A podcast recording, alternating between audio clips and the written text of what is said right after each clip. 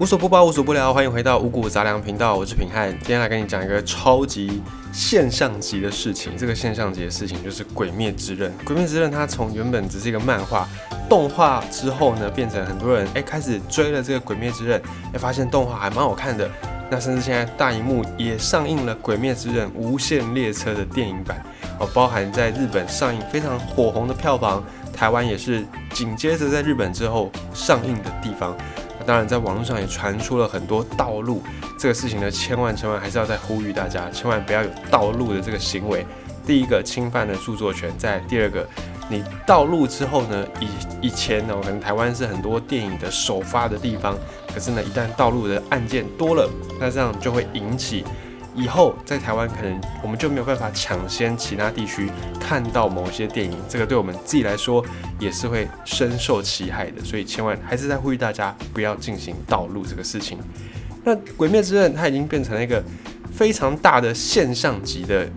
一个事件，在日本他们的首相菅义伟前几天在国会被询的时候呢，都用了。请让我全集中呼吸，用了《鬼灭之刃》里面的这个台词，所以你看，连他们的首相都用了这样的一个台词，《鬼灭之刃》它到底背后刮起的这个旋风怎么样刮起来的？它是巧合吗？还是作者真的呕心沥血，想要让它让《鬼灭之刃》变成一个现象级的事情呢？《鬼灭之刃》会吸引人，大概。有很多人分析啦，大概就是三个层面。首先是人鬼之间各自有一套这个价值体系哦，比方说人类这边哦，主要是叫做鬼杀队哦，就是要去讨鬼的。人类这边呢，主要他们的服装是用了和服，还有学生服的穿搭啊，就有一点日本特色这样的一个感觉。尤其是学生服，它是源自于西方的军服，所以学生服它算是西方文化传到日本之后特有的一种变种。那人类鬼杀队这边穿的服装呢比较一致，差不多。那鬼，呃，就是妖魔鬼怪这边鬼方，他们是以日式服装跟西式服装都有，可能更加时髦一点，看上去更加时髦一点。再来是价值观的部分，人类这边的鬼杀队们的价值观基本是比较团体性的，他们不太讲求个人一定要登峰造极，顶多呢。这个只是一个手段，透过逃鬼，透过杀鬼，这只是一个手段。最后，他们最想要完成的事情是恢复到原本的生活。所以，人类这边比较重要的几个角色，都是希望赶快把鬼讨完，然后赶快把鬼杀完，回到过去的淳朴的生活。就算有那种追求自己的武艺要天下无敌，就算有这样的角色，其实也是想要获得家里面的认同，获得人际关系的认同，借由。武艺登峰造极来获得别人的认同，他并不是要真真正的像金庸笔下那些武林高手追求的是武林上的巅峰，并不是这样子。那人类这边因为是比较团体、比较一致的价值观，所以在《鬼灭之刃》里面，大部分的比较关键的战斗，通常都是多打一，就是很多个人类然后打一只鬼。有点像是我们在玩那种线上游戏，会打副本，然后会打王，就是好几个玩家一起组队，然后去打这个魔王。这个在日本比较主流的一些漫画里面，其实算比较少见的设定。因为在日本的几个比较有名的漫画，通常这种大的场面的决斗、关键的决斗，都是一打一为主，就是正正派的人派一个人，然后反派的人派一个人。通常关键的战斗都会是这种一打一的。比较公平，然后比较纯粹。可是，在鬼灭当中，大部分的关键战斗是透过很多个人类逃鬼队、鬼杀队来去对一个鬼这样。那再来是呃超能力这个部分，在很多漫画里面可能都有有些角色都有一些超乎常人的能力，比方说七龙珠里面的悟空，然后就是超级赛亚人，或者是火影忍者里面的漩涡鸣人，他也有被封印的九尾这样。那在鬼杀队。《鬼灭之刃》里面的这个正派正方这边鬼杀队们，虽然每一个强者哦，什么什么柱什么什么柱，每一个柱他们都是很有才能的人，可是背后他们付出的努力也很大。在这个《鬼灭之刃》里面呢，就花了很多很多的篇幅去描写这些柱、这些有才能的人他们的训练的过程，也强调说努力的重要。所以我们在看《鬼灭之刃》的时候呢，我们不会觉得说啊，这些人就是天生下来就天才，并不会这样觉得。我们会觉得说，哎，这些人他们有天分，可能真的有天分，可是他们也很努力，没有因为有天分就放弃努力这件事情。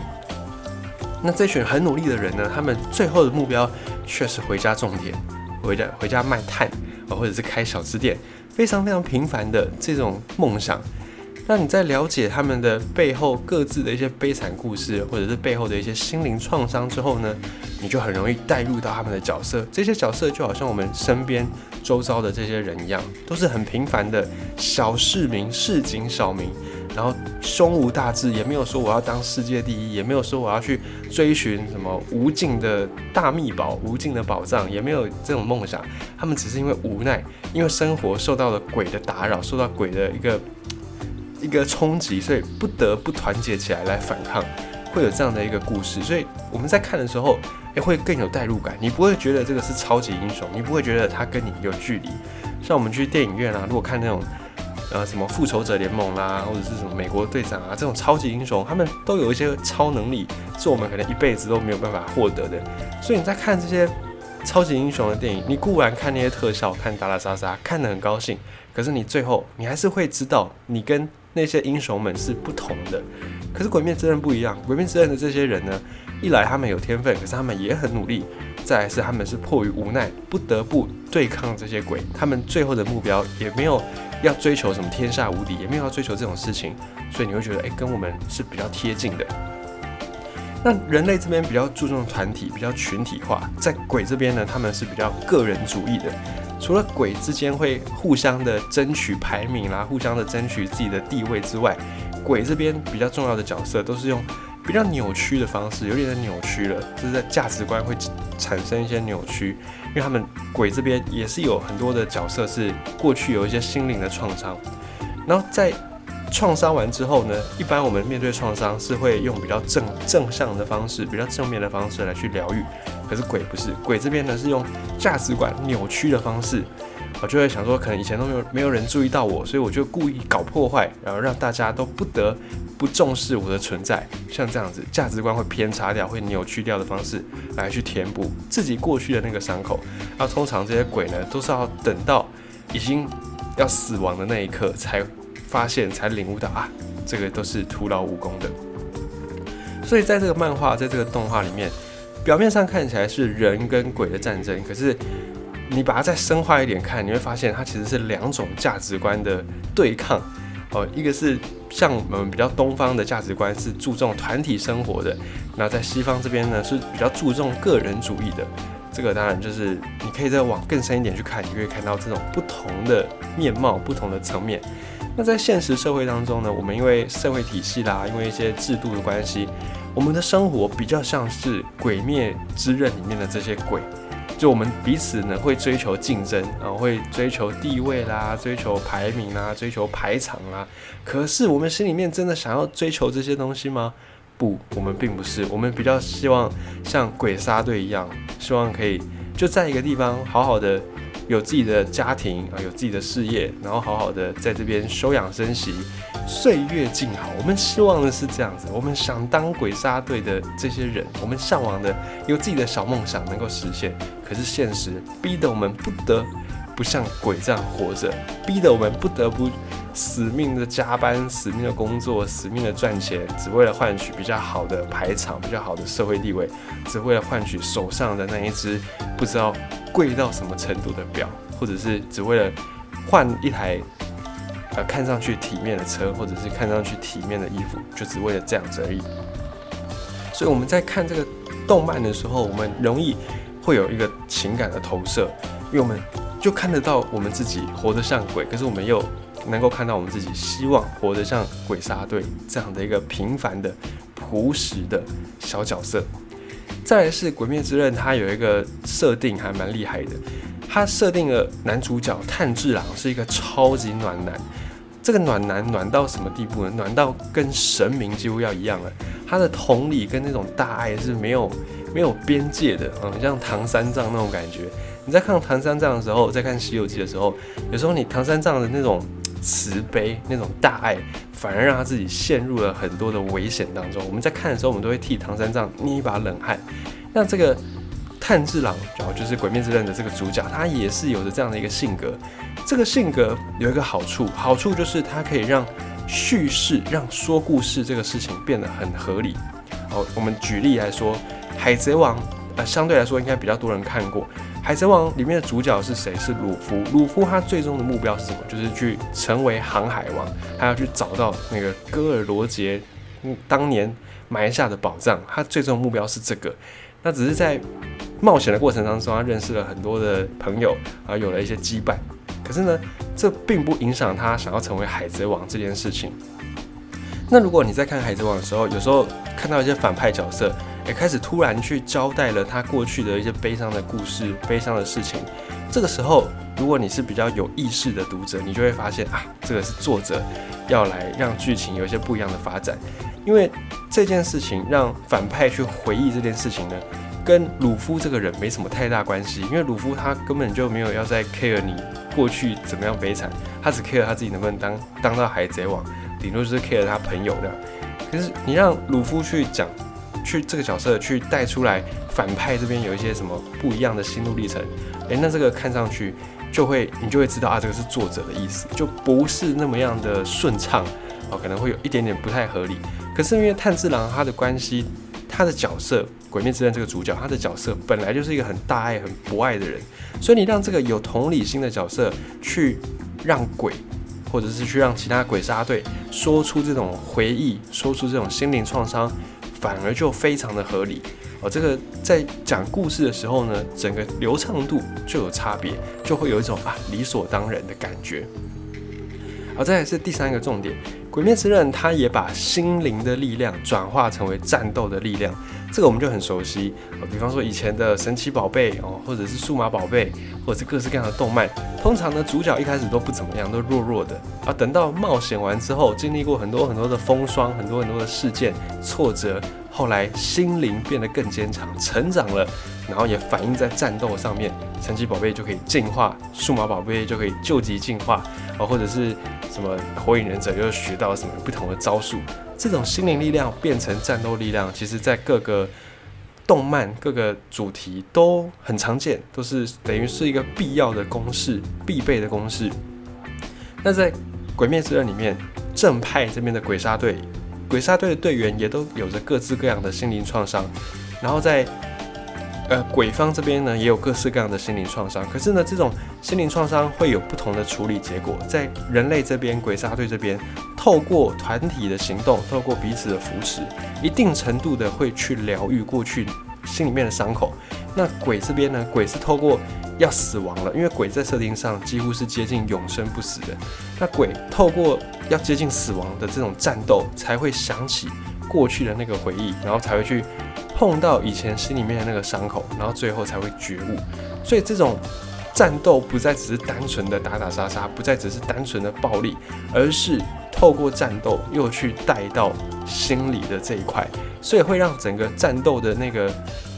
那个表现方式更加立体。不会说很平面，就是好人一定赢，坏人一定输。虽然最后结果可能也是这样子，可是，在过程当中，你如何去铺陈为什么赢，为什么输，这个就会更加的吸引人，让整件故事听起来更加的立体。不然，其实你去解读所有的电影，所有的这些，尤其是呃超级英雄的电影，超级英雄电影通常就是一个公式，然后主角一开始弱弱的，然后遇到挫折，然后经过了冒险。然后最后冒险完了，自己的战斗力成长，然后打败坏人，结束美好的结局。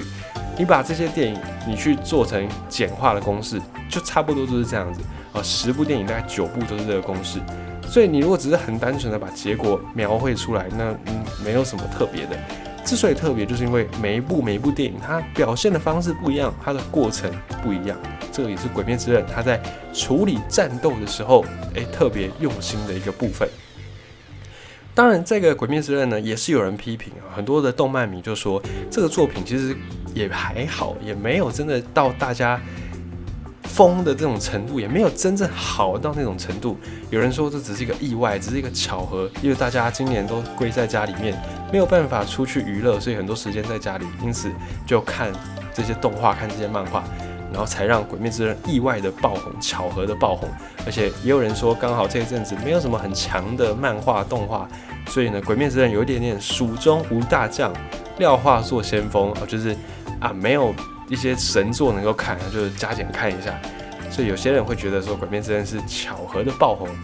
的确，《鬼灭》可能它没有《七龙珠》、没有《海贼王》那种很庞大的世界观、很庞大的那种空间的感觉，然后也没有一些《火影忍者》加加入了一些日本神话啦，或者是这种呃很大场景的画面，啊，也没有像猎人这种很偏很细腻的性格的描写。可是呢，《鬼灭》它就是把所有的这些要素元素，它都融合的很好，它都把它算是平衡的非常的好。然后再加上动画的动画小组，也把漫画的一些不足的地方，透过动画的方式把它补偿上去。那本身这个《鬼灭之刃》漫画的时候，作者这个无卡乎事情这个他就在处理人物的设定啊，处理剧本上面啊。哎，都是有在下过一些苦功，在有有用心在做。像是我们刚才讲的炭治郎，他就给他一个接接近是圣人的光环，所以让炭治郎这个角色来去勾出每个角色心里面的创伤。从说故事的角度来看，也是非常合理的。再用战斗的处理方式去带出这些创伤，也会让战斗不再只是单纯的打打杀杀，会增加它的那个层次感。那鬼灭里面。刻画的最好的大概就是人跟人之间的这个羁绊这个线，因为羁绊这个事情呢，也是最近几年在日本的电影啦，或者是一些动画里面非常重点的一个元素。比方说像你的名字啊，或者新海诚他的几部电影里面就特别强调羁绊这个事情，在鬼鬼灭之刃里面当然也是强调这个羁绊。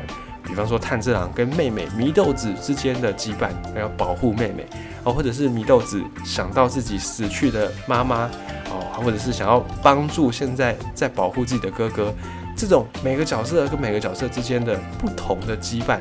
让这个动画，让这个电影不再只是单纯的动漫，不再是单纯的卡通，而是背后也加入了亲情，这个每个人都一定会有的元素，每个人都一定会。有的这种感觉、感受在其中，所以《鬼灭之刃》呢，它嗯，刚好我觉得也是呼应到在这个时代，在尤其在今年疫情的关系，很多很多的事情变得不确定啊，人跟人之间距离变得遥远起来，因为有所所谓的这种没有办法出国，或者是你有保持社交距离，人跟人之间的距离好像又隔了远了起来，在今年。大家都受到很多很多的影响，然后整个世界乱成一团。在《鬼灭之刃》这样的一个主题、这样的一个角色设定，或者是这样的一个故事情节里面呢，我们可以感受到，哎，好像我们也创伤的心灵也跟着这些角色而被疗愈，然后也找到那种我们终于知道自己为了什么而努力，为的不是体面的西装，不是一台体面的车，也不是手上那个多少钱多少钱的表。而是跟重要的人、跟重视的人之间的那个羁绊，还有对于自己的梦想，我们要去如何去追求、如何去实践的那种真正实际的，但是却渺小的这种小确幸。所以《鬼灭之刃》会红，嗯，天时地利人和，所以才让这样的一个作品变成了一个现象级的事件。连日本首相菅义伟他在国会里面被询。都用了《鬼灭之刃》当中的台词。